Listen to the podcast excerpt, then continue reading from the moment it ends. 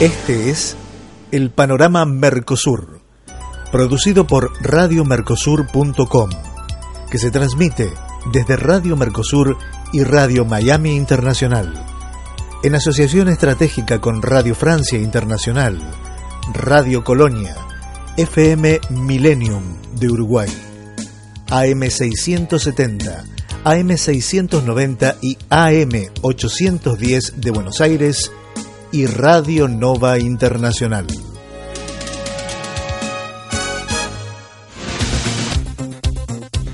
Asunción.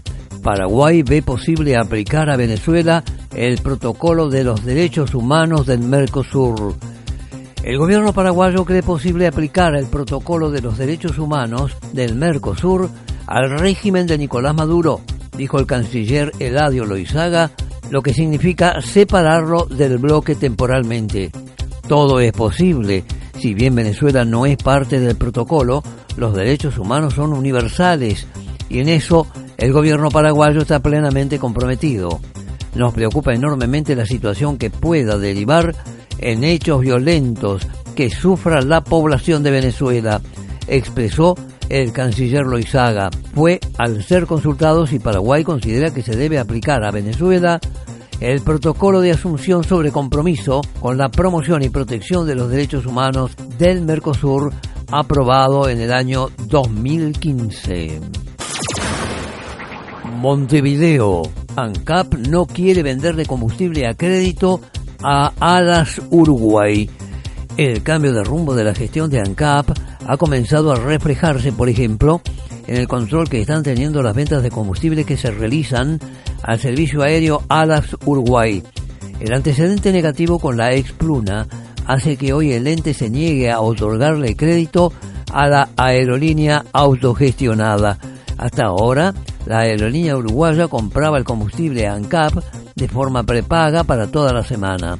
En los últimos días, la gerencia comercial del ente petrolero se comunicó con autoridades de Alas Uruguay para solicitar que calcularan con exactitud la cantidad de combustible que necesitaban porque no estaban dispuestos a otorgar ningún tipo de financiamiento.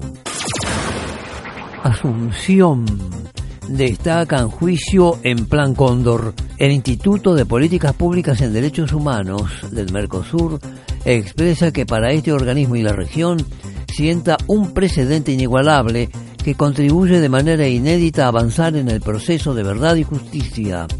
El juicio que se realiza en Argentina y que es impulsado por víctimas, familiares, organizaciones y movimientos sociales en países involucrados en el Plan Cóndor. El viernes 27 a la hora 17 se conocerá el juicio sobre el Plan Cóndor que probará que existió asociación ilícita destinada a la desaparición forzada de personas, a la privación ilegal de la libertad y a la eliminación de opositores políticos de los regímenes dictatoriales de Paraguay, Argentina, Brasil, Bolivia, Chile y Uruguay. 24 horas a pura música. 24 horas a pura información. www.radiomercosur.com Siempre donde tú estés. Mercosur. Venezuela presidirá el Mercosur en medio del caos. Venezuela asumirá en junio de este año la presidencia pro tempore del Mercosur y lo hará en plena crisis política y económica. La titularidad del bloque regional es rotativa cada seis meses y actualmente la ejerce Uruguay. El canciller uruguayo Rodolfo Nim Novoa explicó días atrás que su país seguirá liderando las negociaciones para un acuerdo de libre comercio entre el Mercosur y la Unión Europea mientras dure la titularidad venezolana del bloque regional es debido a que la nación caribeña no participa de las conversaciones. Mercosur, una de las navieras más importantes que opera en el puerto de Montevideo, le comunicó ayer a las autoridades del gobierno uruguayo que dejará de arribar a la principal terminal portuaria del país producto de las dificultades logísticas que tiene para operar con sus barcos.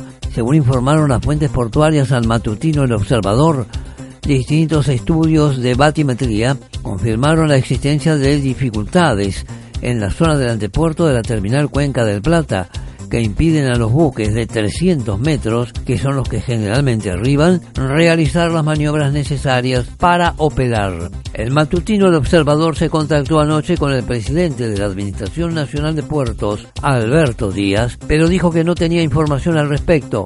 Sin embargo, Fuentes oficiales confirmaron la decisión de la naviera internacional. Caracas. Maduro se da poderes ilimitados y el Tribunal Superior de Justicia dice amén. El diario digital La Patilla de Caracas, Venezuela, dice en un artículo de análisis lo siguiente sobre la actualidad venezolana. La declaración de un nuevo estado de excepción en el país preocupa profundamente, pues se está abusando en el uso de una medida especial, volviéndola cotidiana. Adicionalmente, no se definen claramente los derechos restringidos ni se reglamenta qué cosas puede hacer el Ejecutivo Nacional durante ese periodo. Esta medida no puede ser entendida como un cheque en blanco y así se está pretendiendo utilizar. Para colmo, con el apoyo del Tribunal Supremo de Justicia, el supuesto guardián de la Constitución y de los derechos de los ciudadanos. En efecto, dice la patilla más adelante que el pasado jueves 19 de mayo de 2016, la Sala Constitucional, mediante sentencia número 411, declaró la constitucionalidad del decreto 2323 que declara el estado de excepción y emergencia económica en todo el territorio nacional por un lapso de 60 días, publicado en la Gaceta Oficial número 6227, extraordinario del 13 de mayo de 2016. Para ampliar estas y otras noticias, digite radiomercosur.com www.radiomercosur.com Toda la información del Mercosur en un solo sitio.